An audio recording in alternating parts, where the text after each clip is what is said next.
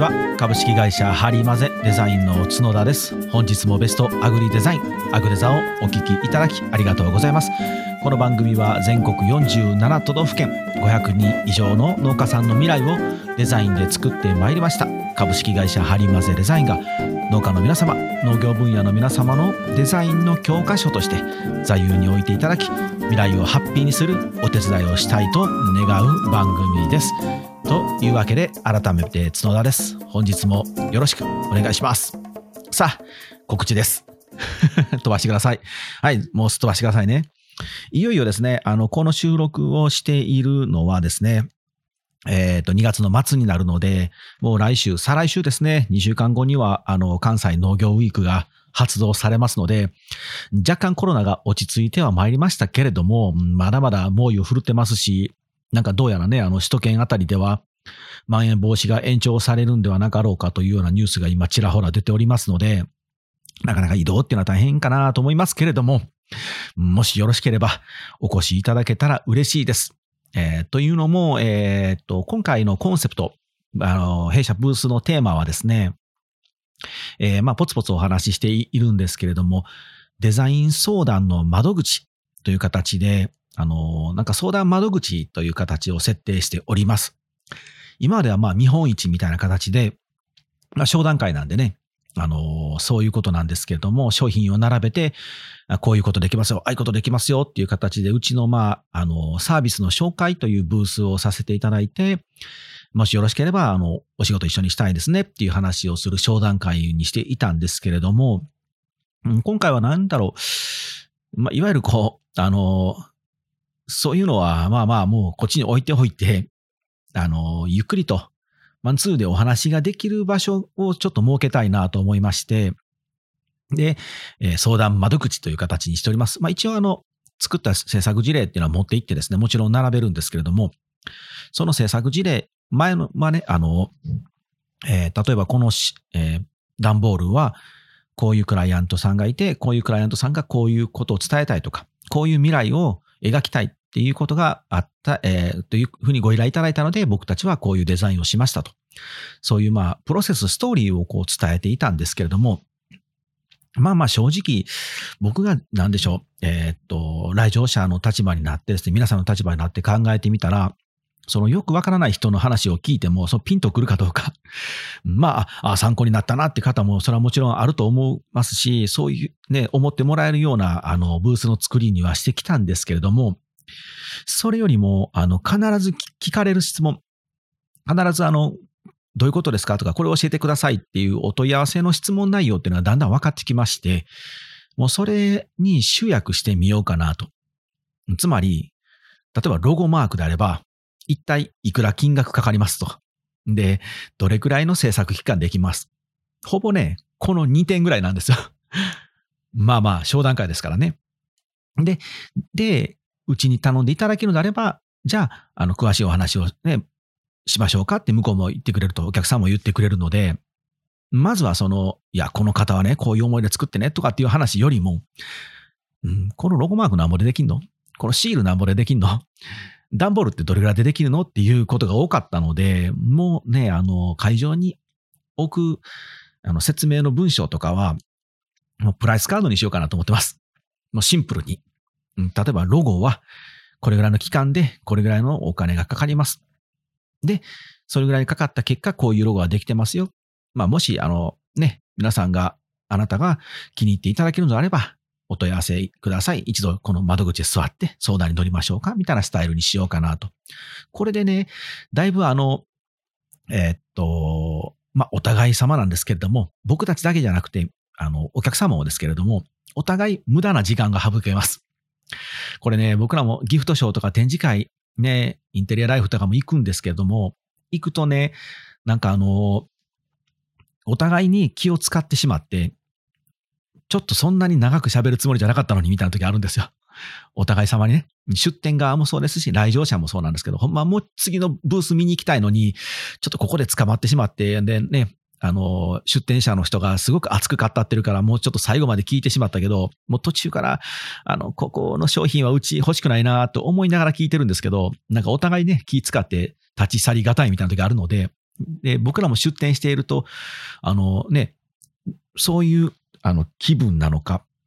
気分というか、そういうボルテージなのか、もっと聞きたいのかって、やっぱ僕らもなかなか分かりづらいので、やっぱりたくさんおしゃべりしてしまうんですよ。で、20分、30分喋って、結局、あの、別にそういうでも、そんなはず、こんな感じじゃなかったみたいなってお互い分かれていくと、お互いこれ結構無駄な時間になるので、まあ、それを省きたいな、という、こう、今年は仕組みにしております。まあ、この辺の、あの、詳しい裏事情とかは、セブンドアーズレディオプラスミーで喋ってますので、もしよければ聞いてください。はい。ね、ここね、やっぱり展示会、ね、商談会なので難しくてですね、どうしてもこう、あ興味ないの、はい、さよならっていうのが、本当はね、お互いそれが一番ベストなんですけど、なかなかね、人と人となので、うん、難しいなと思いますので、はい。で、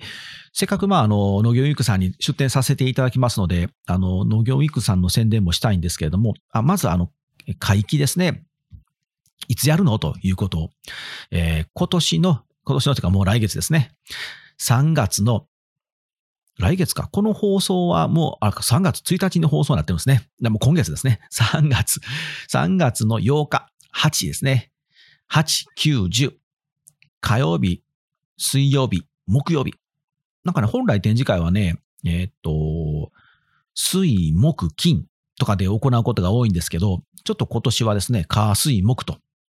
えー、週の頭へずれてますので、皆さんお気をつけてください。で、8、9、10ですね。場所はインテックス大阪です。で、えー、朝10時から5時までおりますので。で、今年は僕あの、農業ウィークさんのセミナーには出ませんので、あのー、ほぼほぼブースにいると思います。うん。あのー、多分トイトイレぐらいかな。トイレとあとコーヒーを買いに行ってきますぐらいしかあのブースが離れないので、多分5分10分には絶対戻ってきますので、あれ、角田いないなと思ってもですね、あの一瞬だけ待っていただいたら、あの必ず帰ってくるようにしますので、はい。ぜひ、あの、会いに来てください。で、あの、相談窓口なので、あの、仕事を頼む頼まないっていうのは、あの、あんまり気にしないでください。普段直接聞けないこととか、聞きたいこととか、もしあれば、あの、来ていただけたら嬉しいなと思います。はい。でですね、僕、弊社がですね、この農業ウィークに出展し始めたのが去年、一昨年ですね、一昨年の幕張からスタートしたんですけれども、その時はですね、正直そのデザインとかブランディングとかマーケティングっていうのに特化したブースっていうのはありませんでした。あの、僕とこだけです。その、こういうパックが作りますよとかね、あの、F ピコさんとか、ああいうこう、包装資材、段ボール屋さんとかね、箱屋さんとか、そういう資材、あの、物を作りますよとか、このものがいくらでできますよっていう資材屋さんとかは結構出店されていたんですけれども、そのどうやって売りますとか、売り方を考えたりとか、それこそデザインに特化しているとかっていうブースっていうのは全くなかったんですね。で、うちが初めてじゃないんですけれど、まあまあ、僕たちだけしかいなくて、結構ね、やっぱ孤独やったんですよ。で、そもそもそういうブースが出店しているっていうのは、来場者の皆さんも全然知らないので、そんなつもりで心構えできていないから、やっぱりこう深いお話もできませんし、あ、そんなん出店してたんやって感じでね、後で気づくっていうこともあったと思いますけど、でな何かね、その、あの、デザイン物がいっぱい並んでるので、華やかなブースやなとか、いうだけで立ち寄ってみましたみたいな、そういうこう、冷やかし半分みたいなのがほとんどだったので、これあんまり効果がなかったんですけれども、まあ、あの、頑張ってですね、僕らは自分で言うのもあれですけど、もうなかなか頑張ってですね、幕張で関西、で、また去年の幕張とこう3回出て、今回の、関西農業ウィークで4回目なんですけど、ようやくね、今年はね、そのデザインとか、あの、マーケティングブランディングに少しサポートしますよというようなブースが、ポツポツと増えてきました。これはね、あの、普通で考えると、ライバルが増えたって皆さん思うでしょ？そうじゃないんですよ。これね、やっぱり団体になってからこそ、あ、こういうサポートしてくれる、あの、展示会なんだっていうことがだんだんだんだんね、皆さん、来場者の方にやっとこう気づいてもらえるようになるので、そういう方が来場するようになるので、僕たちもチャンスが増えるんですよね。だから一社で頑張ってるっていうのはもうこれ絶対ダメなんですよ。あの、これどの業界でもそうですけど、みんな独占したくなるんですけど、独占してる間は産業として絶対、あの、大きくならないので、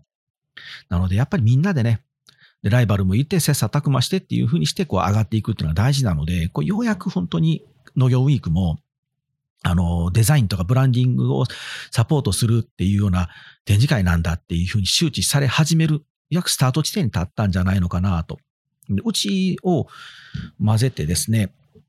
せっかくなので、もうあの、勝手に紹介しますね。迷惑かもしれませんけど、うんと、春便株式会社っていうところが一つ。これがデザインの力でこれがいいと愛されるブランドへって、あの、キャッチコピーで書いてますので、これ春便さんっていうところがもう多分、そのデザインをする会社なんでしょうね。で、えー、株式会社鈴鹿未来さんっていうところもパッケージデザイン、反則、えー、販売促進デザインとか、ここはなんかあの、食品の検査とか、放送ラインの提案とかなんで、まあ、ちょっとこう、あの、資材、メーカーよりですね。だからデザインによってるというよりは、まあまあ派生でやってる感じなのかもしれないですね。で、あとは、えー、ここはもう、あの、毎回出てると思うんですが、パッケージ通販の清和パッケージさんですね。パッケージ通販、僕らもよくお世話になってるんですよ。パッケージ通販さんは。本当にあの、ちょっとね、小ロットで何かパック買いたいなとか、何か箱買いたいなっていうのはもうこのパッケージ通販さんですね。いつもお世話になってます。はい。で、えー、っと、株式会社ファームステッドさん。ここはもうね、皆さんご存知の方も多いと思いますので、あの、まあ、ロゴとかブランディングに力を入れてる会社ですね。あとはですね、えっと、ベルグリーンワイズさんっていうのが、えっと、オーラパックって皆さんご存知ですか？あの、すごくこう鮮度がね、あの、鮮度保持にかなり優れた、あの、袋なんですけど、そういうのをやあの作って、まあ、あの、資材メーカーさんですね。ここもまあ、あの、メーカーさんなので、デザインっていうとかブランディングというよりは、資材寄りですかね。はい。オーラパックも、あの、うちいつもお世話になってます。ベルグリーンさんいつもお世話になってます。はい。山田さんまたお会いできたらいいですね。あんまり言うなって話ですけど。はい。すいません。えっ、ー、とですね。まあまあ、それぐらいっちゃそれぐらいなんですけれども、でもまあ、うち一社だけだったので、最初は。心強いですよね。こんだけ集まってくると。で特にファームステッドさんとかはもうお名前売れてますので、ね、前回あの、まかりでもお会いさせてもらってご挨拶したんですけど、なんか、あの、組合とか作ればいい、作りたいですねっていう話をしたんですけど、なんかね、そう、あの、農業デザインとは、みたいな、定義みたいなのも僕はちょっと作りたいなと思って、まあちょっと考えてるんですけど、今日はね、その後半、あの、本編はそのお話をしたいなと思います。あ、そうだ、せっかくなんであれ、皆さん、ここを、あの、告知なんで、もうすっ飛ばしたろうとと思って、すっ飛ばされた方はもうしょうがないですけども、すっ飛ばさず聞いていただいた方は、若干、あの、お得な情報をね、挟んでみたいと思います。お得になるかどうかあれですけれども、先ほどからその言っている一社だけでは、産業としてダメよっていうのは、これは、あの、まあ、僕が言ってるだけじゃないんですよ。きちんとね、その定義というか、うん、まあ、パターンといいますか、あるんです。これどういうことかというと、えー、5種類の人間がいるんだと。エベレット・ M・ ロジャースっていう人が、人間には5種類の型があると。で、第1種目、1番目はイノベーターと呼ばれる人たち。で、第2種目はアーリーアダプター、えー、オピニオンリーダーとも言いますね。っていう人がいると。で、その次、第3種はアーリーマジョリティ。で、第4種はレイトマジョリティ。で、第5種、5番目がラガードと呼ばれる人たち。この5種類に大体人間っていうのは分けられるんだと。で、物事が流行して産業として、えっ、ー、と、まあ、はや、うん、新しくでき、もの、何かサービスやものができました。それが流行っていって、流行していって、あの、文化として、産業として文化として定着していくという流れになるのは、この5種類の人たちの、を通り抜けていくらしいんですね。で、まず、イノベーターっていう人は、まあ、イノベーターなので、挑戦とか、挑戦者、革新者、大体、全体の2.5%ぐらいの人たちが、このイノベーターと呼ばれる人たちらしいです。で、その下に2番目がアーリーアダプター、オピニオンリーダーっていうのは、えー、っと、直訳すれば初期採用者。早い目にまあ、早い段階で採用する人たちですね。これが大体全体の13.5%いるんですね。で、この第3と第4っていうのはアーリーマジョリティ、レイトマジョリティっていうのが、これはまあ、あの、一つ、まあ一つのグループになるんですけれども、で、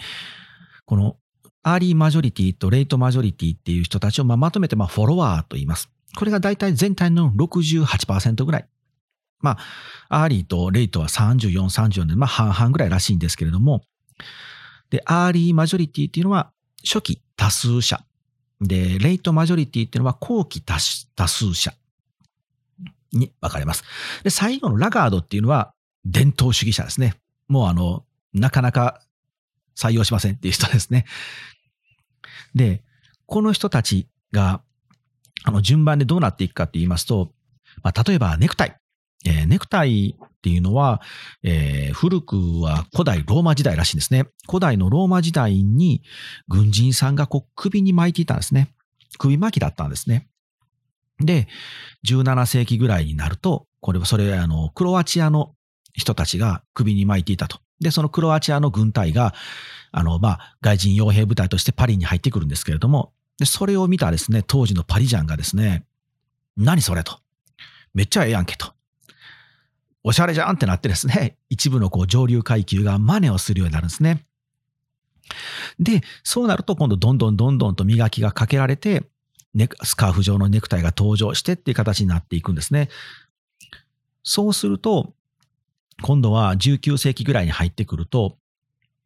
あの、礼服になるんですね。きちんとした姿になると。で、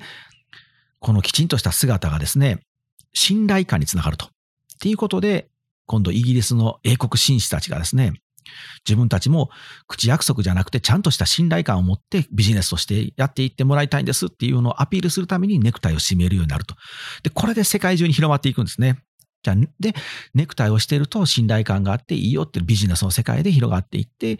今でもね、ビジネスマン、ビジネスパーソンは必ずネクタイをしているというような形になってくるんですけれども、どんどん今、実はもうネクタイっていうのはしなくなってきて、どんどんどんどんとこう衰退していってると。もうほとんど礼服に近くなってきてますよね。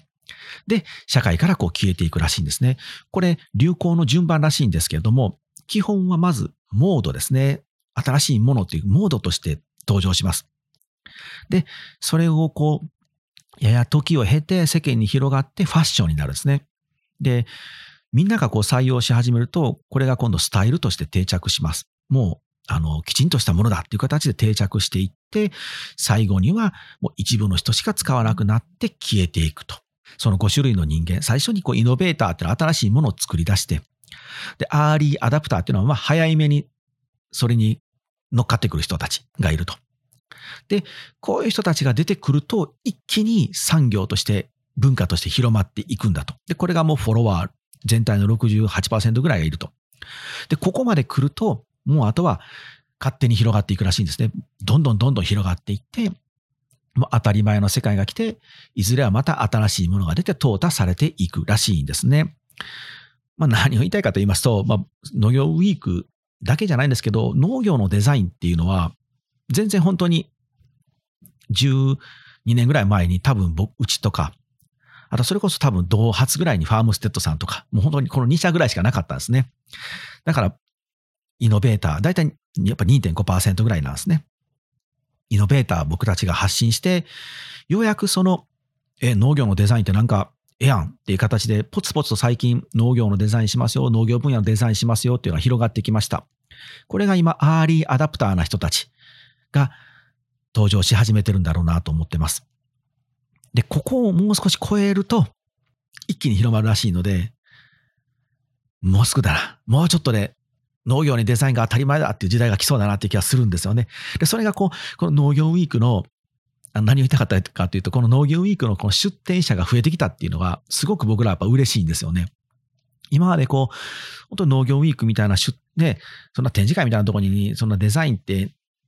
ね、そもそもないやんっていうか、そもそもそんなことすら感じられないというか、ね、なかったっていうジャンルに、農業ウィークの展示会にデザインのブースがちゃんと当たり前にあるという時代がようやく来始めるとかスタートに立ったなと。いや、ね、なかなか時間かかりましたけれども、で、どんどん増えてきましたし、多分これ回数を追うごとにどんどんまたね、あのー、農業のデザインしますよとかブランディングしますよっていう、あの、メーカーさん、会社がですね、どんどん出展してくると思いますので、っていうお話でした。なので、まあ、あの、これなぜこれちょっと今日はこれこれに触れたかと言いますと、うん、基本的には、これはあの、パターンなので同じなんですね。もうパターンなんですよ。で、このパターンっていうものは、まあもう人間っていうのは何千年変わろう、ね、多頭がですね、変わらないんですね。前にもどっかでお話ししたかもしれないんですけれども、え、どこかのね、大昔の壁画に残ってるんですよ。エジプトの壁画にね、最近の若い奴はというね、落書き残ってるんですよ。最近の若い奴は仕事せえへんという愚痴が残ってたりとか、あと、飲みすぎたあかんのにですね、大量のビールを飲んで、ゲロゲロと入ってる ものが残ったりとか、二日酔いでしんどいですみたいなことが、あの、記録に残ってるらしいんですよ。もう人間っていつまで経ってもアホやなと。あ、エジプトのあのピラミッドでちなみに、あの、奴隷が鞭打たれて作ったと思ってる方、皆さんいらっしゃいます？全然違いますからね。あれ、超超公共事業なので、きちんとお給料も出て、食料も出て、ビールも出るんですよ。だからね、なかなかね、あれを、このピラミッドを作るっていう作業員になったらですね、まあまあいい生活ができるんですよ。公共事業なので。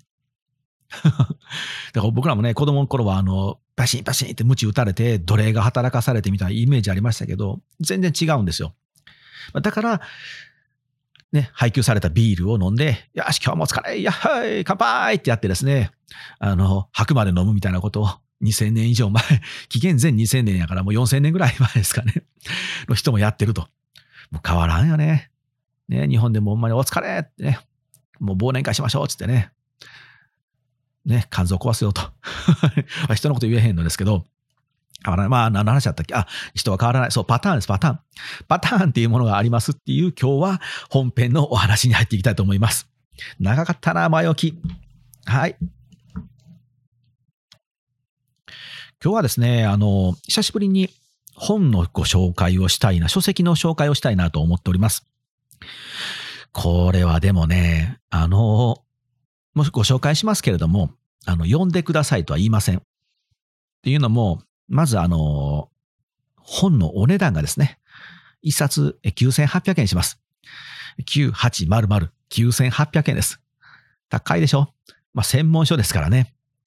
で、ページ数もですね、まあまあすこぶるあるんですけれども、だいたい600ページぐらいありますので、興味のある方は読んでください。ご紹介します。パターンランゲージ。パターン、ランゲージ。パターンですね。えー、っと、著者はですね、シー・アレグザンダーさん。えー、建築関係の人は、ご存知の方もいらっしゃるかなと思いますね。で、あ、出版社も言っておきましたね。鹿島出版会というところが出しております。ちょっとね、あの、大きめの本屋さん、大きいブックショップ本屋さんがもしお近くにあれば、えー、建築のジャンルの書え棚に書館に置いていると思います。もう図書図書館に行ってあるんちゃうかなと思うんですけど、この有名な本なので。で、これ、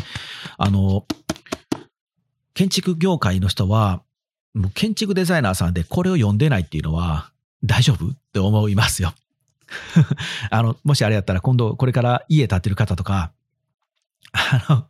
どっかね、直売所のちょっとお店建てたいなって時に建築家さんとか建築デザイナーさんにもし、あの、接触する機会あったら、いっぱい葉っぱかけてみてください。パターンランゲージしてるって言って、あ、してますよっていう方は仕事できる人やと思います。っていうのも、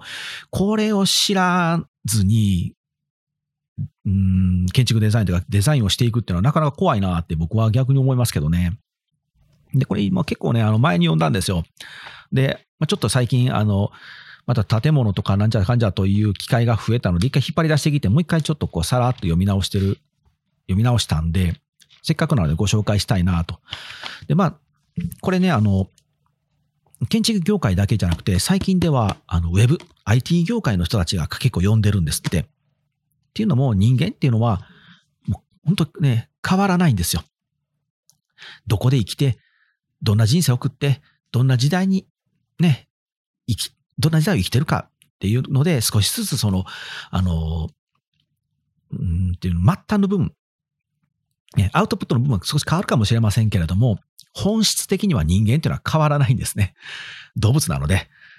でもまあもう何億年、何十億年ってだったらもしかしたら進化してるかもしれませんけど、まだまだね、人間ってそんな変わらないものなので、そういう人の営みみたいなものを集めてパターン化してる本なんですね。すごいでしょ？だからこそこの9800円もいるんですよ。でも僕はこの金額出しても、うん、全然あの、いいなと思いますよ。だってこんなもん自分でね、あの、ね、人生100年って言われてますけど、人自分で人生でこう経験していくなんて無理ですから、例えばですけれども、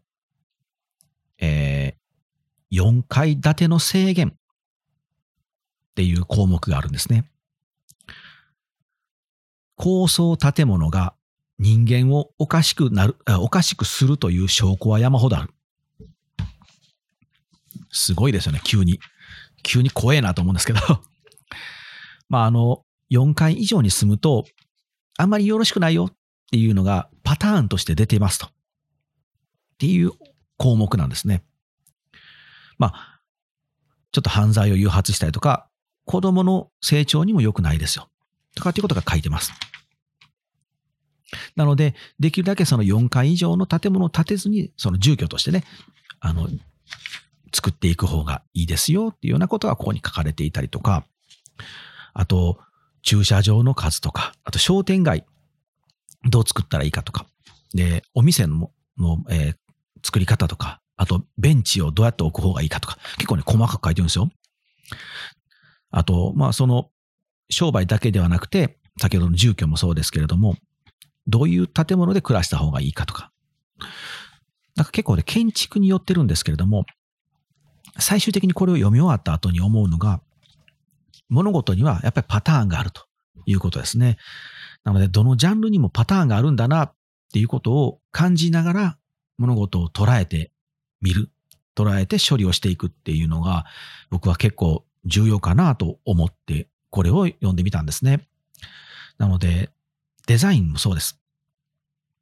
デザインもそうですというか、デザイナーってもう特にそうですね。で特にうちが僕がやりたいデザインっていうのは、やっぱりパターン化していって再現したいんですよね。なので、こう、アートの部分も大事なんですけど、しつこ前もね、ちょくちょく言ってます科学の部分も大事というか、こう、繰り返し再現できないと意味がないと思ってるんですよ。だからこそ、また農業ウィークの話も戻りますけれども、この制作時では誰々さんがこんな思いでこういうことしてこうやって作ったデザインですって言われても、多分来場するお客様はピンとこないんですよね。それはその人にしかできないものじゃないの？って思ってしまうんですよ。で僕たちが伝えたいのは、そうじゃなくて、再現できますよと。この、例えばうちの松田さんっていう方いるんですけど、松田の、松田果樹園プラスさん。松田果樹園プラスさんは、こういう、こういうプロセスを踏んでここまで来ましたと。これは松田さんのとこじゃないとできないっていうようなことを皆さんには実はお伝えしていないんですよと。じゃなくて、これパターンとして、必ずひな形として皆さんに使えるんですよっていうのを僕はいつも伝えてるつもりやったんですけど、ああ、もう松田さんとかやからこれ成功したのねって思われてしまうのが、ちょっと違うなと思ってですね、今回は相談窓口にしてみたんですね。はい。結局また農業ウィークの宣伝に戻ってくるという。今回はですね、あの終始農業ウィークを宣伝するという 軸に足を置いてるんで、皆さんお聞き苦しい点が多々あったと思いますけれども、まあ、パターンランゲージはね、面白いので、本当にもし、あの、どうしても暇な方は、図書館に行っていただいたらあると思いますので、その全部読まなくてもいいんですよ。あの、項目だけ、項目その目次、インデックスあるので、それを見て、ちょっと興味があるとか、もし、あの、今から家を建てたいなって方は、自分が今から建てる家の参考になるかもしれませんし、あの、お店を建てて、ちょっと直売所やりたいなって方は、えー、参考になると思います。うん、例えば、例えばって言ってまた飛びましたけど、うんと、何かないかな？あ、うん。個人商店とか、路上カフェとか、角の日用店、ビアホール、旅人の宿、バス停とかね。あと、屋台とか。で、見え隠れの、見え隠れの庭とかね。あと、屋上の庭とか、光の入る胸とかね。通り抜け街路樹。これ今もうちょっとインデックスしか読まないですけど、内容は、内容あれなんで、長くなりますので、はい。あと、老人の肌れとかね。あと、貸せる部屋。人に貸せる部屋とか。うん。ちびっこのホラー穴みたいなのもありますね。で、こういうこの項目があるので、なんかちょっと自分にこう、あの、ピタッと合うなってところはそれをパラッとめくっていただいたら、もうその一つの項目1ページずつぐらいの事例で載ってますので、うん、それをこう見ながらこうやると面白いかなと思いましたのでご紹介していました。はい。うん。あまり詳しい話をしてもあれなので、これぐらいしましょうか。はい。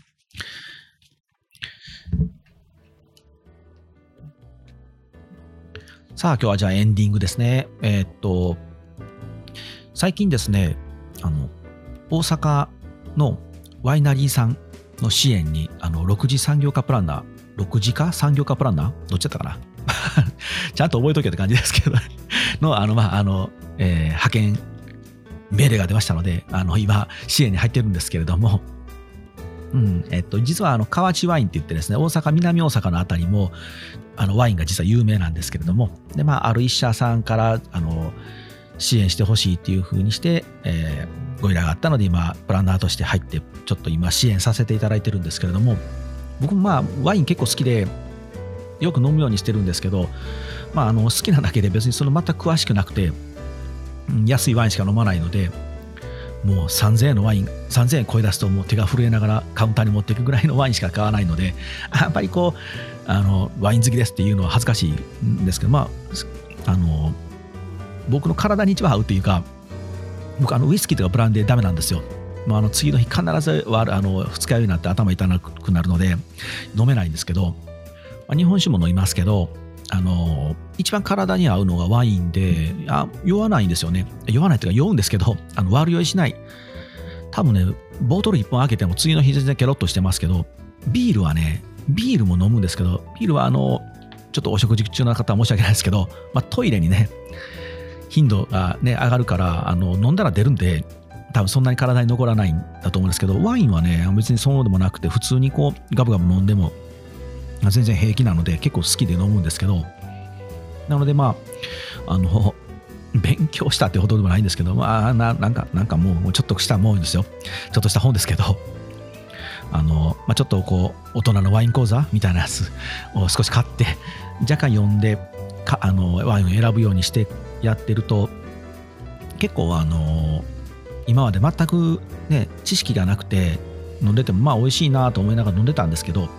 ある程度こう知識をね経て飲むとやっぱり美味しいなっていう感じ方が全然違うので、まあ、これはやっぱりまあ物もよいいものはね皆さん作られてると思うんですけどやっぱりこう人間っていうのは脳みそで脳で味わってるんだなと。このワインはねってこう思いながら飲むからうまいなと思うんですけど。でまあ、そういうのもあったのでこう結構今ワイナリーさんの支援に入ってるとワイナリーさんから支援が来てすごく嬉しくて、あのー、やったと思ってやってたんですけどで、あのー、まあちょっといろんなワインがあるので全部紹介するのはあれなんですけど僕やっぱりフランスのワインっていうのはいいなと思うんですよ。それはこのものの品質ももちろんいいと思うんですけれどもそのフランスワインっていうのはそのやっぱブランディングが上手なので僕は結構好きなんですよね。皆さんあのこの AOC 法って知ってます ?AOC アルファベットで AOC ですね。の法律の法 AOC 法っていうのがあるんですけれどもこれ1935年にフランスが制度として決めたらしいんですけれども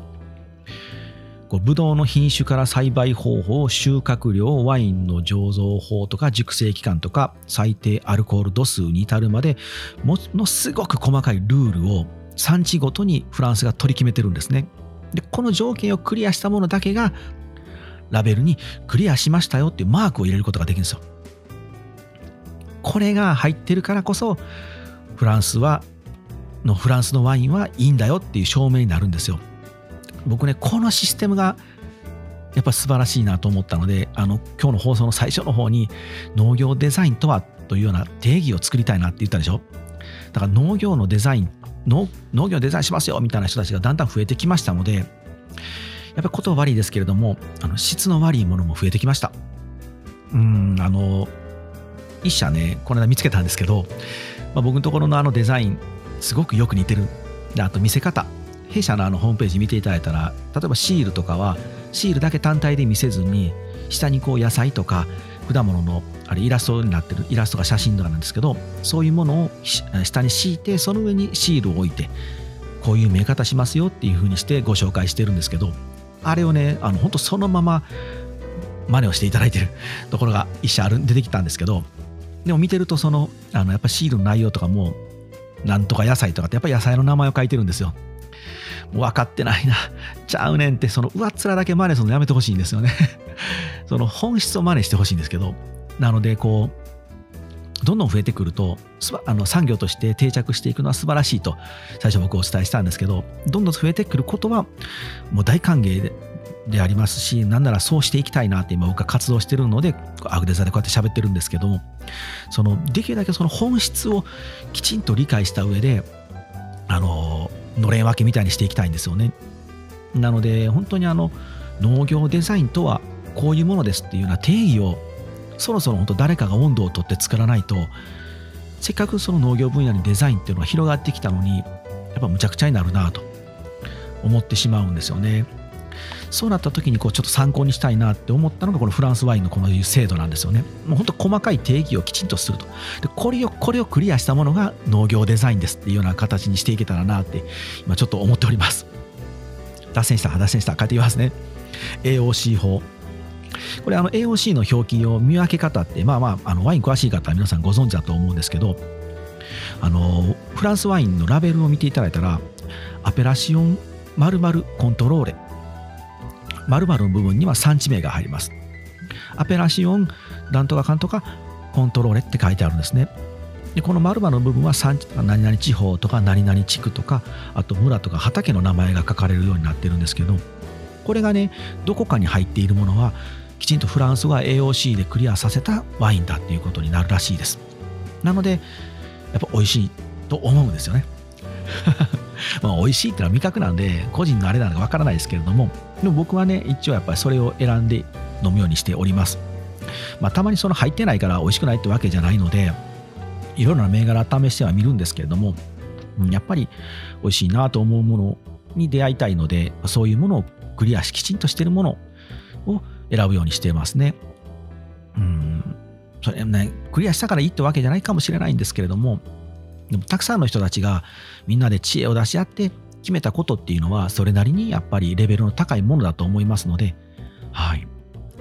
ちなみに僕、ボルドーとブルゴーニュって2種類あるんですけど、うん、ブルゴーニュはもう美味しいんですけど、あのやっぱりこう、ちょっとガツンと来いよっていう感じがいいので、ボルドーが好きです。って言って、なんかあのワインをあの誰か送ってくださいっていう意味じゃないですよ。単なる好きですっていうだけですからね。はい。さあさあ、まあまあまあ雑談ばっかりしててもあれなので、今日はこれぐらいにしましょうか。はい。というわけで、まあ、あの農業ウィーク、もしお会いできれば嬉しいです。もう一回農業ウィーク、えー、来週の火曜日からですね、この放送すると来週の火曜日から農業ウィークスタートなので、多分来週の火曜日にはもう一本、えー、農業ウィーク当日スタートには配信がまたできると思いますので、まだもう一回も農業ウィークの話してるかもしれませんけれども、はい、よろしくお願いします。というわけでまた次回お会いしましょう。さようなら。